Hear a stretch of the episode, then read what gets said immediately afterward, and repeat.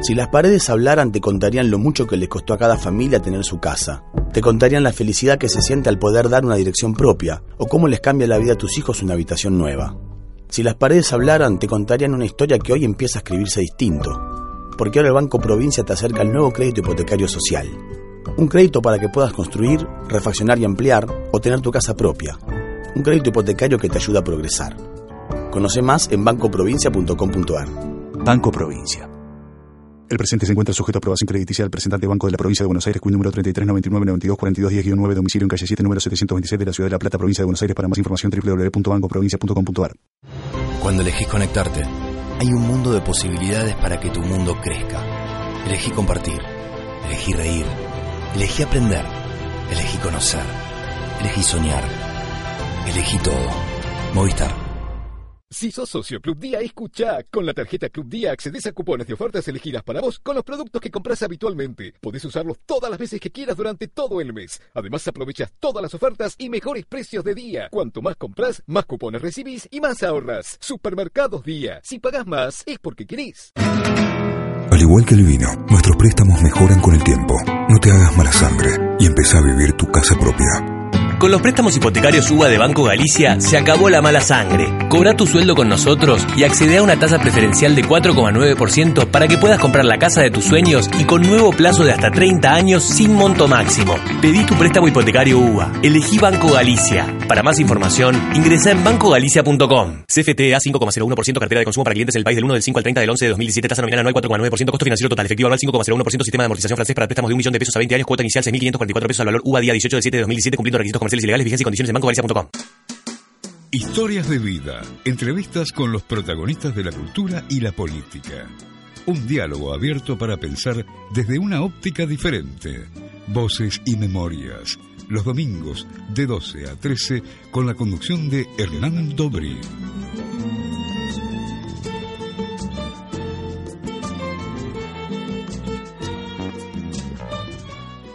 Mediodía de domingo, bienvenidos a una nueva emisión de Voces y Memorias. En esta oportunidad nos visita un personaje que ha pasado por la política, por el periodismo y, y hoy en día está dedicado específicamente a la escritura. Fue periodista, fue embajador en Panamá y Portugal, fue jefe de la CIDE, trabajó en redacciones de diferentes medios como Los Principios de Córdoba, La Opinión, Clarín, Ámbito Financiero, Carta Política, Movimiento, Somos, entre tantos otros medios, también en Radio Municipal de la Ciudad de Buenos Aires. Trabajó también en la Cancillería entre el año 1969 y 1972. Cuando se fue a vivir a los Estados Unidos, estuvo en el Banco Interamericano de Desarrollo y en la Organización de Estados Americanos. Fue aparte secretario de Estado del gobierno de Carlos Menem y publicó numerosos libros, entre ellos Misión Argentina en Chile, 1970-1973, Fuimos Todos, en el año 2006, Nadie Fue, Volver a Matar, El Escarmiento, 1982, La Trama de Madrid, Fue Cuba, Puerta de Hierro, 1976, La Conspiración y su último libro, Entre Hitler y Perón. Hoy nos visita en Voces y Memorias Juan Bautista Tata Joffre. Muchísimas gracias no. por, por, venir. Muchas gracias a vos, Hernán, por la invitación. Y para mí es un enorme honor y orgullo estar en esta radio, este, puedo decir, de la colectividad, este, a la que uno tanto, tanto aprecia, tanto quiere. ¿eh? Gracias por la invitación, hermano. ¿En cuál de las de, de todas estas facetas te sentís más identificado? ¿En la de diplomático, por decirlo de alguna forma, no hiciste la carrera sí. diplomática, pero fuiste embajador, en la de periodista, en la de historiador. Son distintas actividades, pero eh, yo me siento en esta etapa de mi vida, tengo 70 años, soy muy joven todavía, pero tengo 70 años, me siento muy cómodo en mi casa, este, paso muchas horas escribiendo, tengo la, la, la gran fortuna de tener una gran relación con mi mujer, así que no necesito huir de casa, puedo estar, cada hora y media comparto con ella un café y después sigo escribiendo. Cuando estoy cerrando un libro, que yo los escribo muy rápido, son 10 horas por día. Eso es uno. Me permite además este, escaparme un poco del presente, que a veces este, es tan duro para vivir acá. Esa es la verdad, ¿no? Después está la etapa diplomática, eh, que, que es, es, también muy importante. No, no, no para ir a cualquier país, porque yo no soy un hombre de carrera, pero si me ofreces Perú, por ahí voy corriendo. Si me ofreces Chile, también. Este, y a mí me gusta trabajar en América Latina. Después está la etapa del periodista, que ya creo que ya, ya estoy un poco grande para eso. Eh, yo volcaba enormes esfuerzos eh, cuando era un simple periodista o jefe de política de ámbito financiero, entonces yo era un tipo que salía a la calle como mi eh, un subordinado mío y veíamos a mucha gente por por día para para llevar la primicia, yo peleaba siempre por la primicia. Entonces podía haber entre cuatro, cinco o seis personas por día. Caminaba a la calle. Entonces son, son etapas de vida que van este, al margen con actividades eh, y con la energía que el cuerpo eh, te da para poder llevarlas adelante y bien. Dentro de eso, después, este, no es solamente el periodismo, es la historia y la música. La música me servía en momentos más duros de la Argentina para llegar eh, muy tarde, por ejemplo, de, Clarín, donde el cierre no es como hoy, que todo habían, había que pasar por el plomo, entonces este, eran más de las 12 de la noche, uno salía y llegaba a la casa de uno, la mujer de entonces con los dos chicos estaban durmiendo y entonces uno se, calza, se calzaba los auriculares y, y, se, y se iba mentalmente a otro lugar con un, me tomaba por ejemplo algo y escuchaba música y soñaba con irme de esa Argentina tan dura que había que vivir en, en, la, en los años 70, especialmente durante el gobierno militar. Después se dio y bueno, este, me fui a vivir a Washington. ¿Por qué te fuiste? Porque... Eh, en el año 79 te fuiste. Sí, porque porque el clima cultural de la época, por decirlo menos, era era muy muy cansador. Yo no soportaba más los gritos de los, los discursos militares, las bandas militares. Ya estaba, porque además, Hernán, debo decirte que yo fui un tipo que miró con esperanza el 24 de marzo del 76 y no mucho tiempo después me di cuenta que eso era un, iba a ser un espanto. Entonces, en silencio, fui viendo cómo, cómo poder ubicarme este, frente a eso y, y, al mismo tiempo analizar la posibilidad de irme. Eh, aplicando esa vieja frase de Castelli, Juan José Castelli, si, si te encontrás con el futuro, decirle que no venga. ¿eh? Este, entonces se me ocurrió en un momento determinado de la vida, porque había que tener algún tipo de valentía para lo que iba, decir, bueno, yo con esto no quiero saber más nada. Y me fui de Clarín para armar una revista en contra del gobierno militar. Como podrás imaginar, no lo sabés porque no me conoces, nunca fui montonero, nunca tuve nada que ver con izquierda. Soy un tipo de pensamiento conservador, pero dentro de mi gobierno, pensamiento conservador tengo límites. Cuando uno ya sabía lo que estaba pasando en Argentina, yo lo supe a partir del, te diría que no más allá del 77, no, no podía creer lo que había ocurrido. Era secretario de... ¿Yo? No, tu hermano.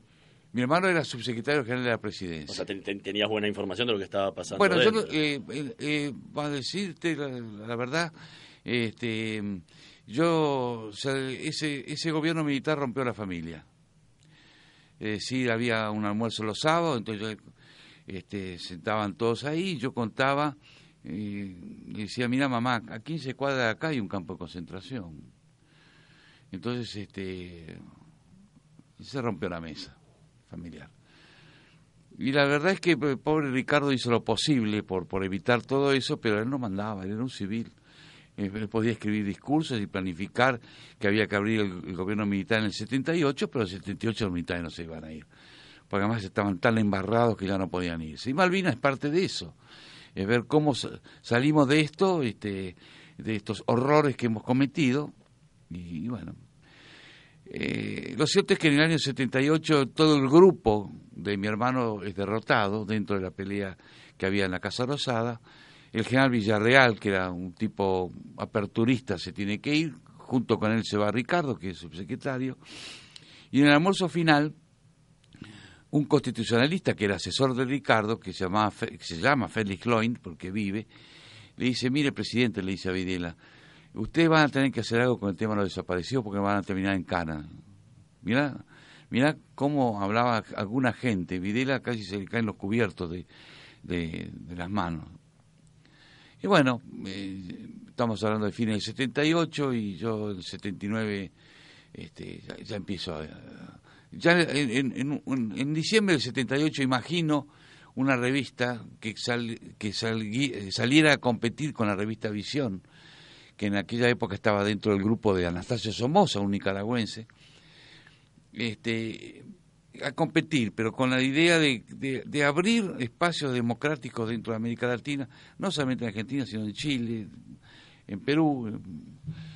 Y bien o mal, eh, eso me condujo al exterior, porque eh, salió un número acá eh, y tuvo mucha presión. Sí, del ámbito militar llamaban al publicista y decía, bueno, usted puso un aviso acá, bueno, póngame el mismo aviso en esta revista, en otra. Y hubo mucho temor, mucho temor entre los que financiaban, que eran particulares. Fue una patriada. Y entonces este, apareció otro grupo económico, en cierta manera ligado con la colectividad, por eso te, digo que yo tengo mucha afinidad con él, eh, que me dijo, sí, todo muy bien, pero este, este, esto, esta revista no puede salir acá, no se puede editar. ¿Dónde, dónde, dónde se puede editar que sirva más? En Washington, dije. No me iba a ir a La Habana, ¿no? No me iba a ir tampoco a México, en Washington. Yo en esa época estaba militando, militando si se quiere, estaba cercano a Alfonsín, era un tipo de la cercanía que conversaba con Alfonsín. No digo militar porque no militaba, pero cercano podía tener. Así que allí, me fui a Washington, eh, después Alfonsín va a ir a Washington en el año 80, a la elección que va a hacer de Ronald Reagan el presidente de la República, contra Jimmy Carter, en noviembre del 80. Voy a ser uno de los que va a armar la agenda de esos días de Alfonsín en, en Washington. Va a venir a mi casa, va a comer en casa, un grupo de periodistas que le invité. Y, yo operaba en el Banco Interamericano de Desarrollo. La revista no, no salió adelante, Hernán. Entonces, este, eh, me quedé un, un tiempito sin trabajo en Washington, pero dio la casualidad que el jefe de gabinete del doctor Ortiz Mena, que era el presidente del Banco Interamericano, era Alfonso Grados. Alfonso Grados era un peruano encantador que ya murió, eh, que había sido representante del Banco Interamericano de Desarrollo en Buenos Aires y yo lo conocía. Así que él este, me llamó, me trajo, me llevó, ahí fui al Banco Interamericano y las oficinas tenían una categoría. Si vos tenías ventanas, tenías un cierto nivel. Si no tenías ventanas, no tenías nivel.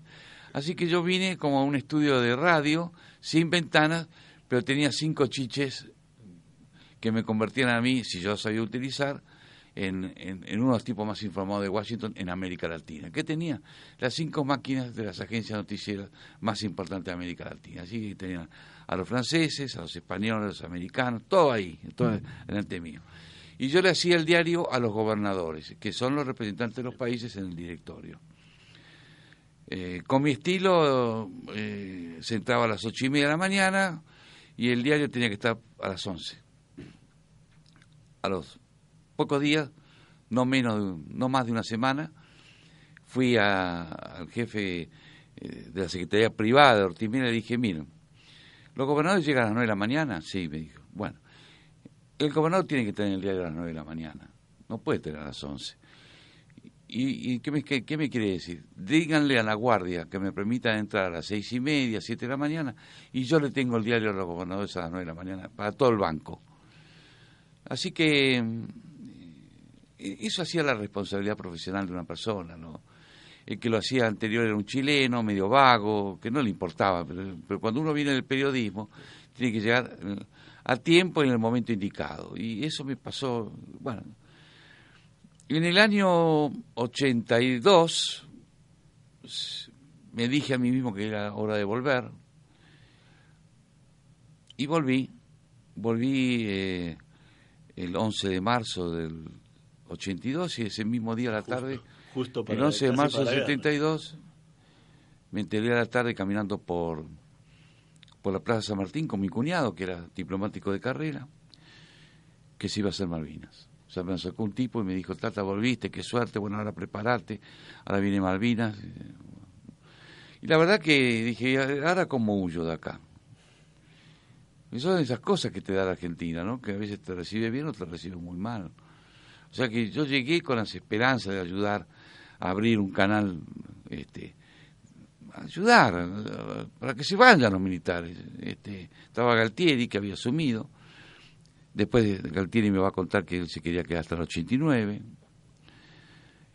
Y bueno, y acá estoy, sin rencores, sin broncas y contándole a los lectores cada una etapa de mi vida junto con, porque yo creo que los que escriben tienen que contarle al lector dónde estaba parado cada uno en el momento en que está de, de ese tiempo que está redactando. Yo, por ejemplo, Por, eso, eh, con eso, por eso incluís mucho la música y, la, La y el espectáculo y las cosas que se veían en, en ese momento en cada uno de tus libros. ¿no? pero acá hay un día esencial en la vida de, de mis contemporáneos, que es el 24 de marzo del 76, y, y yo dije, yo voy a contarle dónde estaba. Yo no estaba escondido este, por ahí, ni, ni cuidado por ninguna Fuerza Armada, no, no, no. Yo estaba con, con Bernardo Neustadt, comiendo en, la casa de un empresario, iba llegando, yo iba anotando los papelitos, acá están los papelitos, porque yo guardaba todo.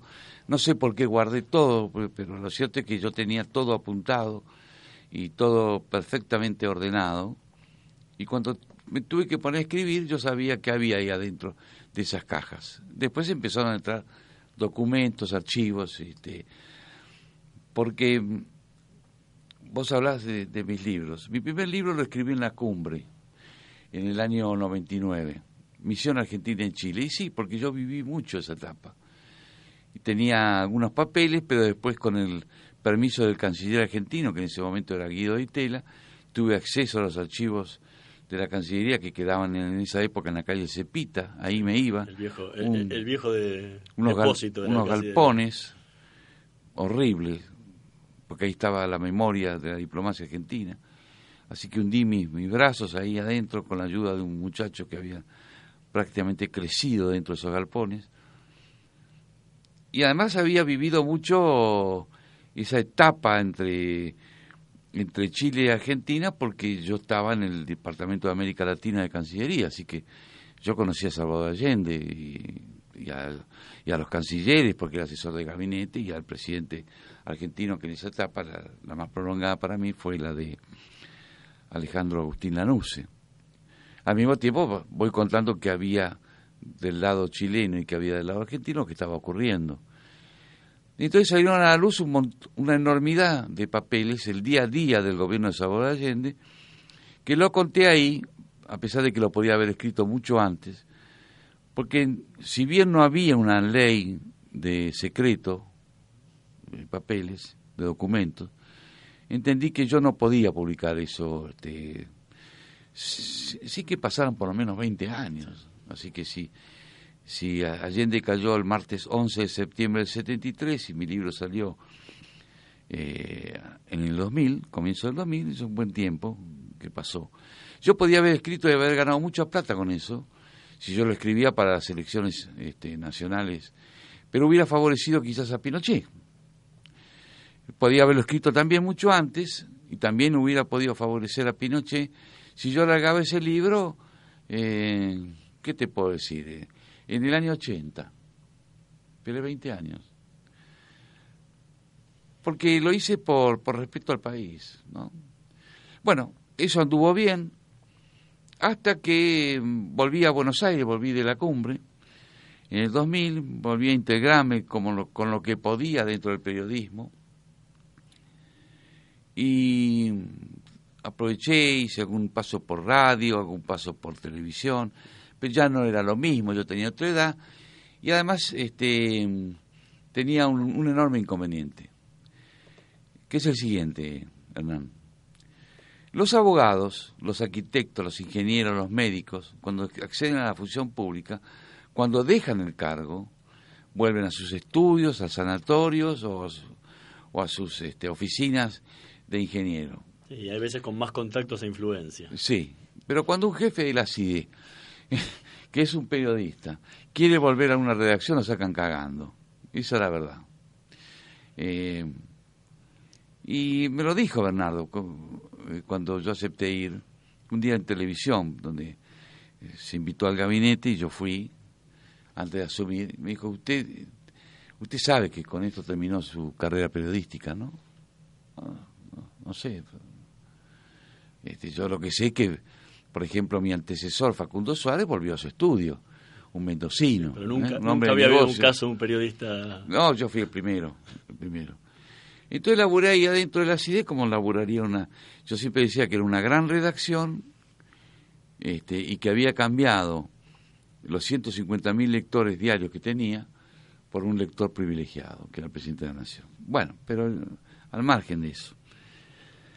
En el año 2005, yo ya no estaba en ámbito financiero, donde fui jefe de política, pero estaba mi amigo Roberto García, a quien le dije, Roberto, se vienen los 40 años del proceso militar. Entonces yo entiendo que el diario pueda ponderar algunas cosas que hace el gobierno de Kirchner. Le dije, ah, tal cual está, ¿eh? entiendo que ustedes pueden eh, estar de acuerdo con algunas cosas, decisiones que toma Julio Devido, lo que hace los funcionarios, pero hay algo que no se puede olvidar, que es la memoria histórica de los lectores de, los lectores de ámbito financiero. Entonces, permitime que te haga un, suplemento entre el lunes 19 y el viernes 24 de marzo, que va a venir, en donde yo te le voy a contar al lector qué Argentina vivíamos nosotros en los últimos meses del gobierno de Isabel Perón y qué pasó. Bueno, me dijo, pero podés hacerlo, sí. Roberto, tengo todo el archivo. Porque en no te conté en, los días previos al golpe yo tenía un diario. Entonces yo hablaba con la gente y me escribía memorándums a mí mismo. Entonces yo tenía todo eso. Y tenía cosas este, muy importantes y algunas muy terribles, pero tenía todo. Bueno, fui a contar al lector y fue un suceso. se agotaron. Lo que, eso fue lo que dio origen después a tu primera. Se agotaron, se agotaron, se agotaron las ediciones. Creo que fue la última vez que Ramos pudo agotar, que el diario Ámbito Financiero agotó, porque después Ramos va a morir y ya el diario no va a ser el mismo. Y eso hizo que se convirtiera en un boom y un grupo de gente, no mucho, siete, ocho personas, dijeron, eso tiene que ser un libro. Entonces yo dije, bueno, vamos a hacer un libro, pero quiero calidad de tapa y calidad de papel. Porque si no va a ser un libro parecido a esas cosas que hacen los servicios de inteligencia, que son libritos que son eh, horripilantes y baratijas. No, vamos a hacerlo como vos querés.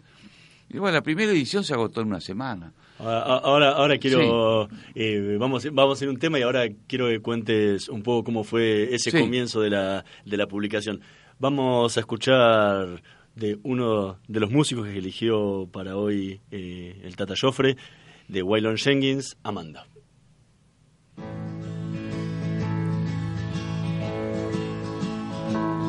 I've held it all in God knows I've tried.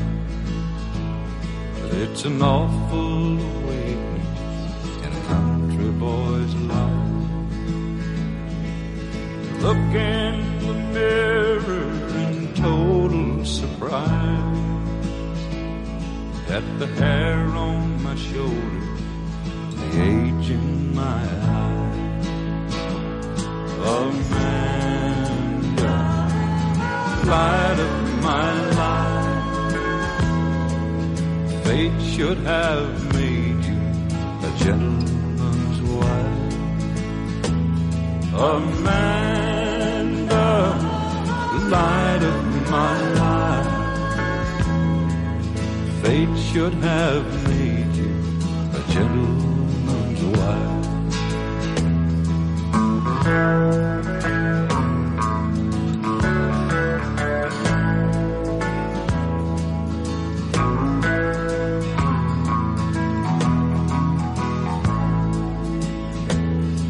It's a measure of people who don't understand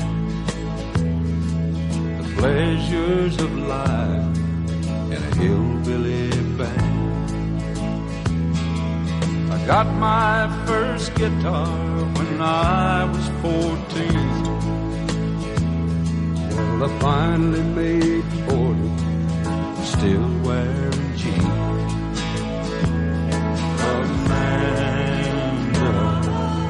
light of my life. Fate should have made you a gentleman's wife. Amanda, light of my life. Fate should have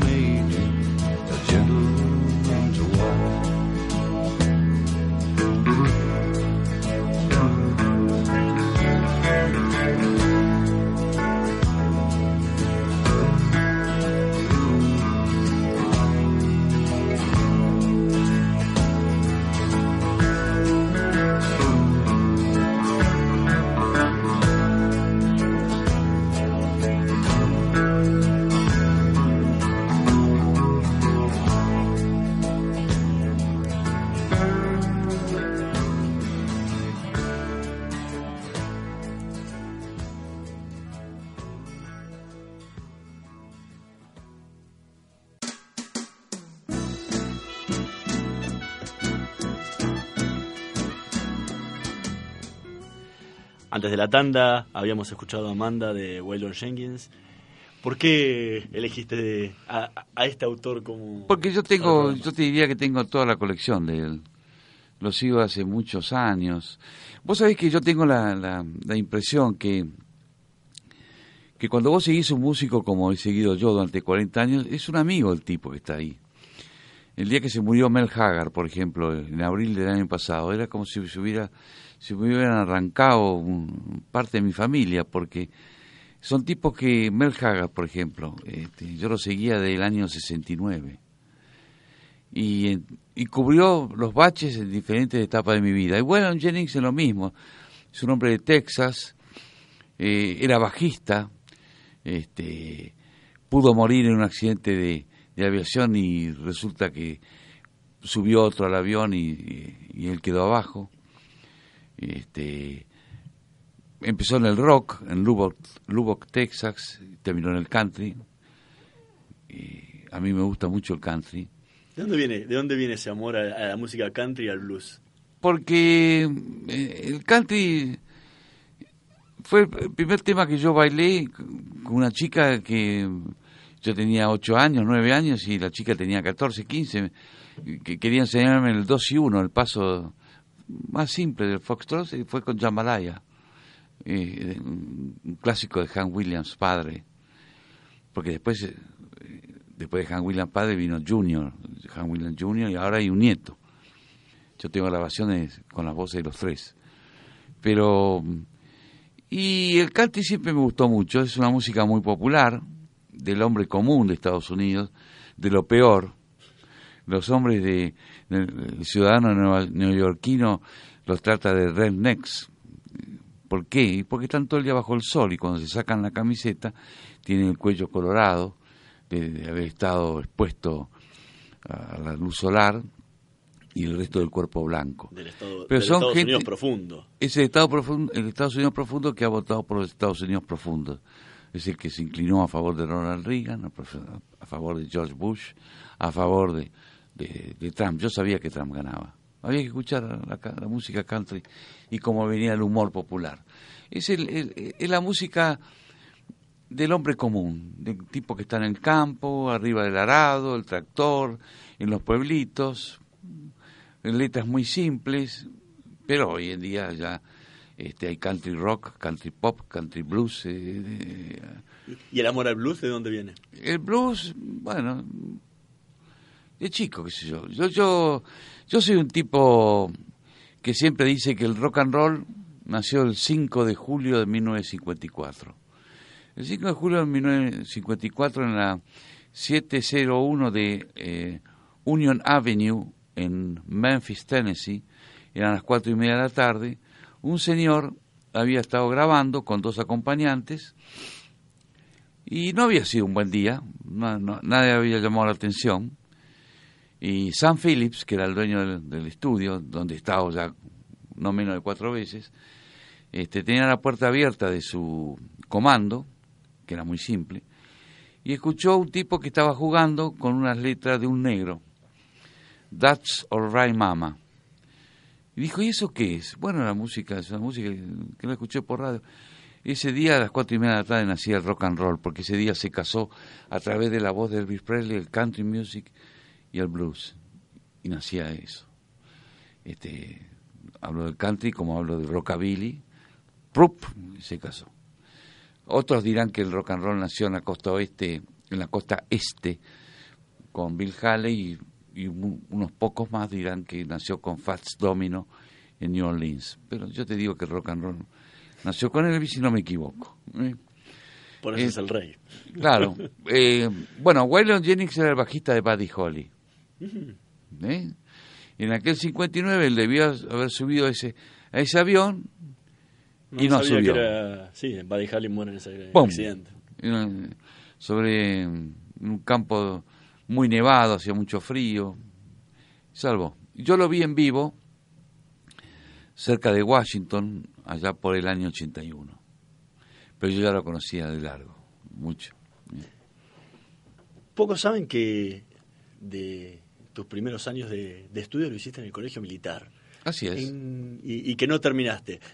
Va en dos preguntas en una. Dale. ¿Por qué elegiste la carrera militar y por qué la abandonaste? Bueno, no había una, una profunda vocación, pero me tentaba pasar por el colegio militar, que pensé que podía ser un oficial, pero me di cuenta que yo era un tipo muy risueño. Y entonces este, me gritaban permanentemente que tenía que poner cara de guerra. Yo podía estar serio con los labios, pero mis, mis ojos se reían. Eh, no duré mucho tiempo, pero debo decirte que cuando me fui del colegio militar en mayo del 66 ya no volví nunca más. Volví hace dos meses atrás. Porque, y eso me enseñó que había un cambio de clima en Argentina. Porque volví para hablar a- con los chicos, este, con los cadetes, sobre los prolegómenos de la guerra de Malvinas. Entonces yo me paré adelante de ellos en el salón, en el gran salón de exposiciones, que era el mismo donde yo me había sentado para ver las películas de James Bond con este en los años 66, 64, ¿eh? y con todos los oficiales. Ahí había mil y pico de cadetes y oficiales. Entonces les conté que yo no podía hablar de la guerra de Malvinas sin hablar del proceso militar. Entonces ahí de la manera más educada, sin querer tirar nada este, en la cara de la gente, este, para respetando además eh, el lugar donde me habían invitado, le conté lo que yo entendí que era el proceso militar, lo que había dentro del proceso militar, las líneas internas, los fracasos, de cómo la sociedad pensó que eso podía, este, podía ser algo positivo, porque si un hombre como Balbín, que era una, una gran persona, va y le dice en febrero del 76 a Videla, señor, terminen con esta agonía, este, si el Partido Comunista sacó una declaración a favor del golpe, y etcétera, etcétera, Bueno, y, lo, etcétera. y- lo defendió durante muchos años también. Sí, y el socialista también. Y bueno, en fin, este, yo tenía que contar eso. Y también tenía que contar los horrores que había dentro de la gestión interna. No tenía para mucho tiempo, pero lo que sí después, me- eso me condujo a ir de nuevo al Estado, a la, Escuela Superior de Guerra Conjunta. Lo cual dije, pero ¿qué está pasando acá que me llaman a mí? Nunca me dieron pelota. Y ahí, ahí ya hablé tres horas. Entonces ya me pusieron un micrófono como los que hay en la televisión, podía caminar por el escenario mirando a la gente en la cara y contándole a los distintos oficiales, altos oficiales que estaban ahí, gente muy respetable, toda, lo mismo, pero quizás con una mayor profundidad, porque tenían eh, años de estudio a diferencia de los jóvenes cadetes del colegio militar. Eh, bueno, eso fue lo que ocurrió. Me fui en mayo del 66, Hernán, y, y yo era un tipo muy inquieto. Este, me estaba yendo había desfilado en, poco antes frente al último presidente constitucional de esa época, que fue Arturo Humberto Ilia, y en junio del 66 voy a ser testigo de la asunción de Juan Carlos Onganía. Me preguntarás, ¿pero cómo? Bueno, yo lo he contado a los lectores, pero te lo, te lo vuelvo a repetir. Ahí me colé. Este, le pedí a un señor este, que era un viejo militar, muy retirado, si yo podía acompañarlo. Me dijo, sí, vení, vos vení conmigo. Entonces me puse un saco azul, una corbata de época y, y estuve en el Salón Blanco, así que yo vi a la gente. A mí no me contaron quién estaba en el, en el Salón Blanco ese día. Pero ya habías dejado el colegio militar. Absolutamente, claro. Sí, este, así que fui testigo de eso. Hace, En fin. hace unos minutos hablabas de, de Balbín. Eh, vos estuviste trabajando en la campaña de, de Balbín de la Rúa en el 73. Sí, ¿Cómo, cómo- en- cómo fue ese, ese clima? ¿Cómo se vivió ese momento de gran efervescencia eh, política que había en el momento? Yo trabajo en la primero en- en- no trabajo en la, la que se va a realizar en, el- el 11 de marzo del 73, porque tiempo después ya vuelve el general Perón y va a haber nuevas elecciones y se han- y se organiza todo para una nueva elección presidencial el 23 de septiembre del 73. Un amigo mío me dice, che, vení, vamos a, ayudarlo a un joven este, senador que va a ser el candidato a vicepresidente de Balbín, se llama Fernando de la Rúa, que tenía su estudio ahí por la Valle y, y Uruguay. Así que ahí fui. Eh, Fue una muy linda campaña, porque sabíamos que íbamos a ser derrotados, pero eh, eh, el- fue muy linda porque el clima que había entre el que iba a ser el número uno de esa elección, el triunfador, que era general Juan Domingo Perón, y el que iba a ser segundo, que era don Ricardo Balbín, había nacido una relación personal muy importante. El abrazo de Perón y Balbín, digamos, como dijo el mismo Balbín, amigó abajo a la gente. Entonces, este, nada de goriladas, o por lo menos conmigo no había ese tipo de cosas, porque además yo no, yo no era un gorila clásico. Te lo puedo demostrar, porque en el año 63, cuando Ilia levantó la veda para el Partido Justicialista para que pudieran festejar su 17 de octubre en el año 63 en Plaza Italia, yo estuve ahí.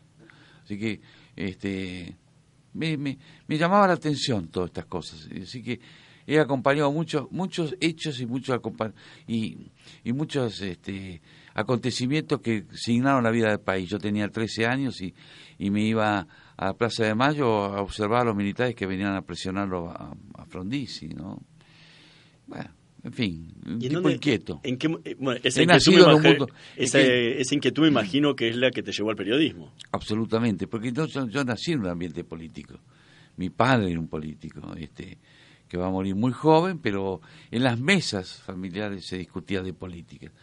En mi casa, eh, yo he seguido mucho a mis hermanos mayores, que nos llevaban, ellos me llevaban a mí cinco algunos, seis años otros, que a esa edad es, es- es una diferencia. Entonces, este, ellos eran muy activos también. Eh, Por ejemplo, no podíamos ser gorilas si, si en mi casa era un comando azul. En- a fines de septiembre del 62 y abril del 73 hubo enfrentamientos azules y colorados, sí. azules y colorados. Y, en fin, no, no, no, no, el, el 11, de- el, el, el 25 de mayo del 73 yo entro a la Plaza de Mayo a las seis y media de la mañana. Me subo un árbol, que es el primer árbol del Banco Nación, y me quedé siete horas ahí arriba, así yo vi todo, no- pero había que estar. He sido testigo de la caída de Onganía, qué sé yo, un montón de cosas. He acompañado, visto las épocas más tristes de la Argentina como Albinas, siguiendo a Costa Méndez, a quien conocía, y a los funcionarios de Cancillería, a quienes conocía. No conocía militares, pero yo hablaba con los diplomáticos, ¿viste? importaba tres cominos militares porque lo, lo que pensaban eran los diplomáticos. Después que, que hacía o no, a Galtier lo voy a conocer mucho tiempo después, no mucho tiempo después, pero, pero un tiempo después, de casualidad. La vida ha sido muy generosa conmigo. Tenía un amigo que era divertido, medio chanta, pero era muy amigo de los milicos, y un día lo voy a visitar y me dice, espera, ya te atiendo, tengo que hablar con Galtieri. No, ¿qué vas a...? ¿Vos lo conocés a Galtieri? No, no, ¿qué lo vas a conocer? Espera, ya te voy a demostrar. Entonces empezó a hablar con Galtieri. Y decirle que lo quiero ver. Bueno, acá tengo un amigo, Joffre, que quiere verlo. Así que al, al mes y medio de haber terminado Malvinas, yo estaba entrando en la casa de Galtieri. Y eso va a dar pie a, a una serie de reportajes que le voy a hacer a él, que van a ser publicados al año siguiente. Sí, después los incluiste mucho eso en el Sí, 1982. Sí, 1982, y bueno, en fin. Y como eso me ocurrió mucho, lo mismo que el haber conocido a Menem, haber- haberle dicho la verdad a Menem de cómo era él, su campaña, la imagen que tenían y cómo había que ganar. Así. Ahora va- va- vamos a ir a un segundo tema y vamos a volver Sí, sí. para hablar de, de cómo fue el, eh, tu llegada a la, a la campaña de, de Carlos Menem.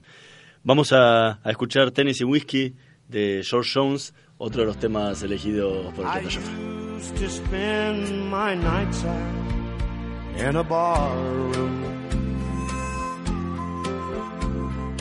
Liquor was the only love I'd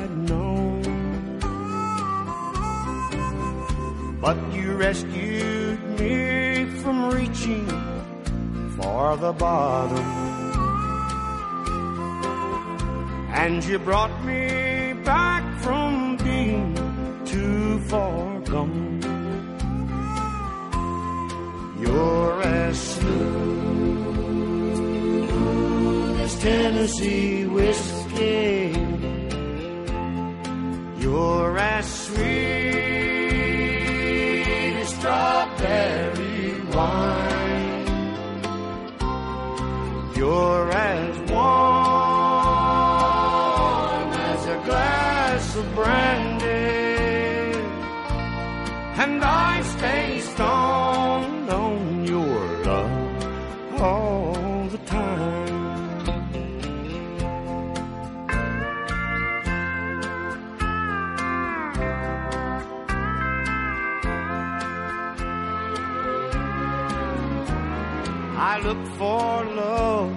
in all the same old places. Found the bottom of the bottle always dry. But when you poured out your heart, I didn't waste it. Cause there's nothing like your love to get me You're as smooth as Tennessee whiskey.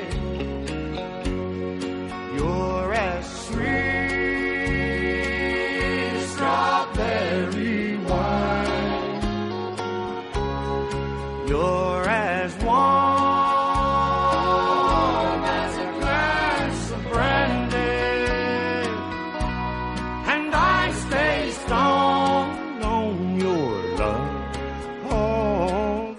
Era Tennessee Whiskey de George Jones, elegido por el Tata Joffre. Bueno, ¿Por qué George Jones? Y pues yo, yo es otro héroe, ellos lo llaman heroes, este otro héroe de la música country, eh, murió no hace mucho también, fue el marido de, de- de la reina del country, que era Tammy Wynette, que va a morir un tiempo antes. Es decir, yo estoy hablando de músicos que me acompañan desde los años 60 hasta el siglo XXI. Y como por lógica consecuencia muchos van desapareciendo. Y George Jones era uno de ellos, una melena rubia, este, un tipo muy educado. Ah, antes de- del tema estábamos hablando de, de- de tu llegada al- a la campaña de Carlos Menem. ¿Cómo es ese acercamiento? Porque tanto vos venías de afiliado al radicalismo del 74, tu hermano también Sí. eh, del radicalismo. ¿Cómo llegás al peronismo que encima en la época como, era- como que muchos no querían aceptar? Bueno, en mi, mi peronización, digamos, este, yo no, te he comentado que no, yo no era un tipo gorila. Y mm, a Menem no lo conocía, era afiliado, pero no era militante, radical. Voy como jefe de política, me viene un día Ramos y me dice, Tata, eh, Juan Carlos Rousseló me ha pedido si podemos mandar a alguien de ámbito, de, alguien- de la redacción, a cubrir una caravana del señor Menem. Yo podía haber mandado a cualquiera, porque era jefe de política. Dije, Ramos, voy a ir yo. Voy yo porque le está faltando color a la sección. Así que los viernes no se trabajaba en ámbito, no se salía los sábados ni domingo. Sí íbamos a la redacción el domingo para salir el lunes. Así que fui el sábado y hago toda una, una larga historia que en, realidad era un poco larga. Y cuento realmente quién era ese Menem que vi yo y principalmente lo que cuento es la reacción de la gente frente a ese personaje que estaba ahí, que era una especie de, de, santón que daba la mano a todo el mundo, a quienes los padres y madres ofrecían sus pequeños hijos, él besaba y los devolvía, le ofrecían un mate y él aceptaba, un, un coquito, un, durazno en, medio de la matanza. Pero la viveza mía de, de esa nota fue que eh, él llegó, empezó la, la, la, marcha, a los periodistas nos pusieron un acoplado adelante del camión de, de los candidatos y a los 20 minutos este, la caravana se para en un paso nivel y yo me digo a mí mismo que si yo me quedo acá perdí. Este, y me, entonces me bajo de, de, del camión, me acerco a Rousselot, que estaba al lado de, de la fórmula presi presidencial, sí. le digo, Rousselot, soy Joffre de ámbito financiero, soy el jefe de política. Me dijo Ramos que lo siga de cerca, me deja subir, que suba, dijo.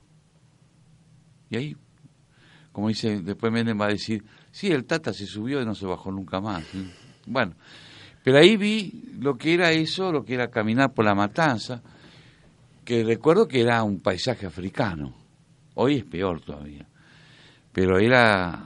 Ahí veías el fracaso, no del, del alfonsinismo, el fracaso argentino, porque no había derecho que hermanos nuestros vivieran en las condiciones que vivían en la matanza.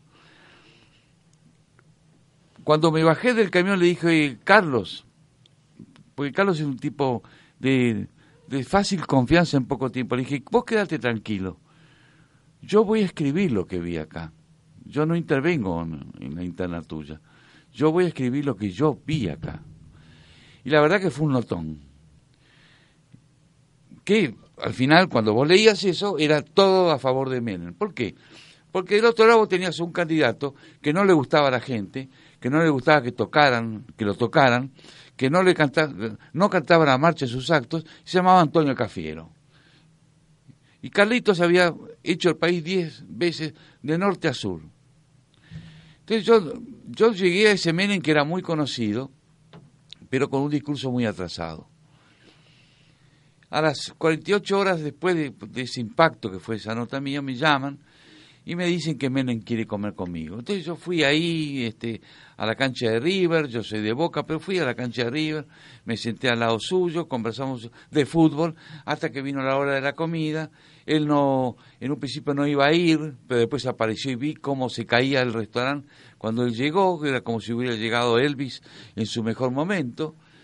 La gente se levantaba de las mesas, causaba pasión. Así que ese hombre se me sentó enfrente, silencio alrededor mío. Este, yo era el nuevo ahí. Había un enorme plato en el medio donde todos comían del mismo plato. Y dije, para acá juntan las babas. ¿Qué, cómo es esto? Y me, hasta que llegó el momento justo que me dijo, decime, Tata, ¿qué imagen tenemos? Y yo le dije, tenemos la imagen de una banda de salvajes, pero vos vas a ganar. ¿Cómo? Sí, ¿por qué voy a ganar? Porque vos sos el peronismo en estado puro, en estado químico. Si yo fuera vos, haría la campaña del 46. ¿Cómo fue? Entonces yo tenía muy muy en, en, la mente, como decía la campaña del 45, hay un libro magnífico de Félix Luna. Y entonces lo empecé a contar y me dijo, decime, Tata, ¿vos me acompañarías? Sí, yo te voy a acompañar. Y dio la casualidad que eso me conduce a estar cerca de Menem en su campaña interna, y después me voy a enfrentar con Angelos, a quien conocía, y el jefe de campaña de Angelos era mi hermano. ¿Entendés? O sea, con esa grita de la dictadura no, no, se terminó de cerrar nunca más. Este, y, y entonces este, eh, coincidió que a la semana Ramos, que, gritaba, esa nota es muy larga, no es para ámbito financiero, se sienta a tomar eh, desayuno con Menem, porque le presta su casa, porque tenía que hacer una gira ahí por, por, por la zona donde él tenía una quinta, Ramos, y durante la noche anterior le había contado cuáles son sus ideas económicas, esto y lo otro, y eso es un, un domingo, el lunes él va, Menem va a un desayuno con el empresario, y ¿qué hace? Empieza a repetir lo que Ramos le había dicho. Yo tomaba nota. Dije, mire Ramos lo que está diciendo Menem, hoy, hoy lo dijo en un desayuno, el lunes, día lunes, en la Cámara Argentina Norteamericana.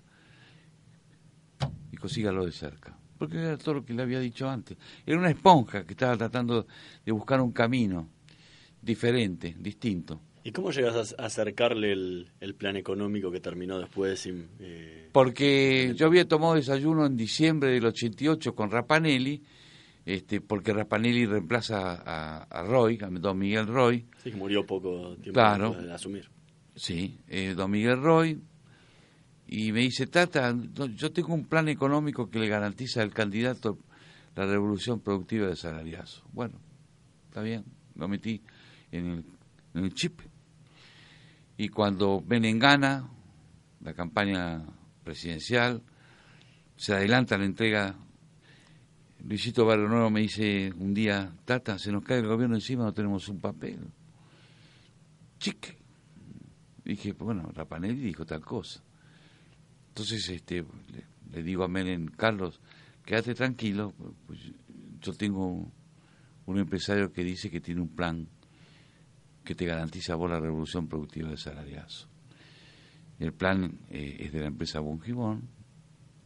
Que venga ya, me dijo. No, no, ya no. Dije, le dije este no es un cuartel de bomberos. ¿Dónde vas esta mañana? Ya no. Este, le dije, te voy a imitar cómo fue esa. Ramón, ¿dónde está Ramón? Ramón, ¿dónde vamos esta mañana? Eh, en La Rioja, doctor. Tenemos que inaugurar una fábrica. Bueno, van a tener que viajar a La Rioja. Y ahí nos fuimos en el avión privado de, de la empresa, Rapanelli, Carlos García Martínez y yo. Eh, llegó medio atrasado a la, reunión Menem, porque estaba inaugurando, así que la reunión eh, se demoró una hora, mientras en su despacho como gobernador de La Rioja, Bausá y otra gente armaban un, gabinete. Yo entré por otra puerta, con este el equipo con Rapanelli. Antes de, de que entre Rapanelli dije, le digo, Néstor, ¿me permite un minuto con el presidente? Sí, sí, sí, sí. Entonces voy, digo, Carlos, ni vos ni yo sabemos nada de economía. Entonces permitime que yo lo haga entrar al negro Herman González, porque alguien tiene que controlar acá. ¿Se puede? Dije, Carlos, vos sos el dueño de casa. Vos recibís con quien se te dé la gana. Sí, sí, dale, dale. Abro la puerta, veo al negro Herman, le digo, negro, vení, que te llama Carlos. Este, y atrás quiere colarse un- mucha gente. No sabe qué está pasando ahí. Y yo cierro la puerta y lo miro a la cara, a Bausá se queda afuera, Eduardo Bausá se queda afuera, y yo adentro. Y estaban armando un gabinete que no era el gabinete que finalmente fue. Una cosa era con Bausá como ministro de Economía, porque él quería ser ministro de Economía, y otra cosa con Bungibón. Y ahí viene, de, de ahí viene tu mala relación con él. Sí, ya venía de antes, porque yo, yo era un tipo que... Yo era un rojo punzó. Es decir, nos gustaba estar con Ben en la calle y con la gente. Y él era un oficinista. Y además yo sostenía por todos lados, donde me consultaban, que él no iba a ser el ministro de Economía. Y esa es la verdad. No, no, no lo ofendo, pero él no va a ser ministro de Economía. Pues si era ministro de Economía íbamos todos en cana. Pues él no sabía nada. Durábamos 15 días. Tanto así que en un momento de esos previos a, a Bungibón, Caballo me consulta y me dice, Tata, me dice, me, ha dicho Bausá que él va a ser ministro de Economía y que yo voy a estar en el extranjero durante dos años, porque él va a aplicar una ortodoxa justicialista. Dije, no, está en pedo. Le dije, Mingo, quédate tranquilo, él no va a ser ministro de Economía. Y bueno, y ahí caí, este, y caí como jefe de la CIDE, porque soy el, el eslabón que une a los aliados estratégicos de Menem, con el presidente de la República. Pero yo ya tenía un acierto previo. El acierto previo se había hecho el 23 de enero del, del 89. se ataca la tablada. Entonces me llama Crónica y, me dice, Tata, ¿qué, ¿qué opina usted de lo que está pasando en la tablada? No tengo ni idea, a esa hora no sabía. Bueno, están atacando la tablada, el gobierno dice que es DIN. No me digas, ¿tenés algún móvil ahí? Este, sí, tengo dos. ¿Y qué, qué te cuentan los móviles de la tablada? Bueno, que hay unos muchachos de pelo largo, hay chicas. Le dije, hermano, dije, yo fui cadete de, de Mohamed Ali Zaineldin. Mohamed Ali Zaineldin no ataca con muchachos de pelo largo y con mujeres. Eso es el ERP. Bajé rápidamente al salón del Hotel Hermitage y le dije, miren, a Carlos, el ERP está atacando la tablada. Y me dice, uh, ya empezó ¿viste, con esas cosas. Él estuve eso hasta que, eh, mientras el gobierno decía que era Zaineldin, hasta que a la 13.40, 13.45 aparece un llamado telefónico en un almuerzo donde yo estaba y Tata te llaman por teléfono. Me dice, Tata, apareció el cadáver de Baños. Ok. Cerré y dije, apareció el cadáver de Baños. Todos los demás habían dicho, habían creído lo que decían y, yo tenía razón. Ahora, después de, después de toda esa cercanía, tus últimos, tus últimos momentos en el gobierno fueron de, de o sea, de poco peso. Absolutamente. Y, terminaste yendo, eh, digo, en, una entrevista eh, contabas que, que tu, tu esposa te, te había preguntado, no sé, si no te parecía que tenías que irte del gobierno, le habías respondido, eh, que, te había dicho, dice, porque todos tus amigos están en los diarios, en las páginas de policiales, y como que ahí decidiste... Sí, sí. Eh, yo, yo en el gobierno de Menem, en los últimos años, estoy en una mesa de saldos eh, porque yo tenía una mentalidad, yo, yo era un tipo con grandes ilusiones, idealista. Entonces, este, habían cosas en las que ya no se me participaba. Y yo entendía cuando entraba en las reuniones, la gente se callaba y no hablaba de determinadas situaciones. Ya está, me puedo volver, me puedo ir a mi casa, no hay problema, yo no, yo no vivo para, para, para estar en el poder. Me fui. Pero tendría que contarte muchas cosas y yo no, no va a haber tiempo, don Hernán. ¿eh? Bueno, eh, se nos acabó, lamentablemente se nos acabó el tiempo y nos da, nos da para, para varios programas más para seguir hablando. Nos acompañó hoy en, en Voces y Memorias el Tata, Joffre.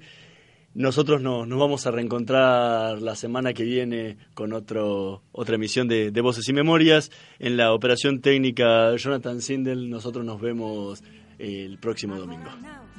Agora não, agora não.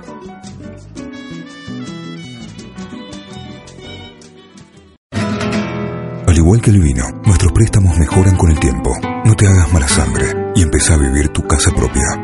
Con los préstamos hipotecarios UBA de Banco Galicia se acabó la mala sangre. Cobra tu sueldo con nosotros y accede a una tasa preferencial de 4,9% para que puedas comprar la casa de tus sueños y con nuevo plazo de hasta 30 años sin monto máximo. Pedí tu préstamo hipotecario UBA. Elegí Banco Galicia. Para más información, ingresa en bancogalicia.com. CFTA 5,01% cartera de consumo para clientes del país del 1 del 5 al 30 del 11 de 2017. Tasa nominal anual 4,9%. Costo financiero total efectivo anual 5,01%. Sistema de amortización francés para préstamos de un millón de pesos a 20 años. Cuota inicial 6.544 pesos al valor UBA día 18 de 7 de 2017 cumpliendo requisitos comerciales ilegales, vigencia y condiciones en bancogalicia.com. Si sos una verdadera experta en ahorro, escucha estas ofertas. Solo por hoy, 3x2 en cervezas de marcas seleccionadas. Todos los días, venite a día. Ofertas exclusivas para socios Club Día válidas solo para consumo familiar. Descuento aplica sobre la unidad menor valor. Se pueden combinar antes y beber con moderación. Prohibida la venta a menos de 18 años. No incluye productos del programa Precios Cuidados. Ahorra más y la super quincena del ahorro stock 50.000 unidades máximo 18 unidades por compra. Cuando elegís conectarte, hay un mundo de posibilidades para que tu mundo crezca. Elegí compartir. Elegí reír. Elegí aprender. Elegí conocer. Elegí soñar. Elegí todo. Movistar. Si las paredes hablaran te contarían lo mucho que le costó a cada familia tener su casa. Te contarían la felicidad que se siente al poder dar una dirección propia o cómo les cambia la vida a tus hijos una habitación nueva.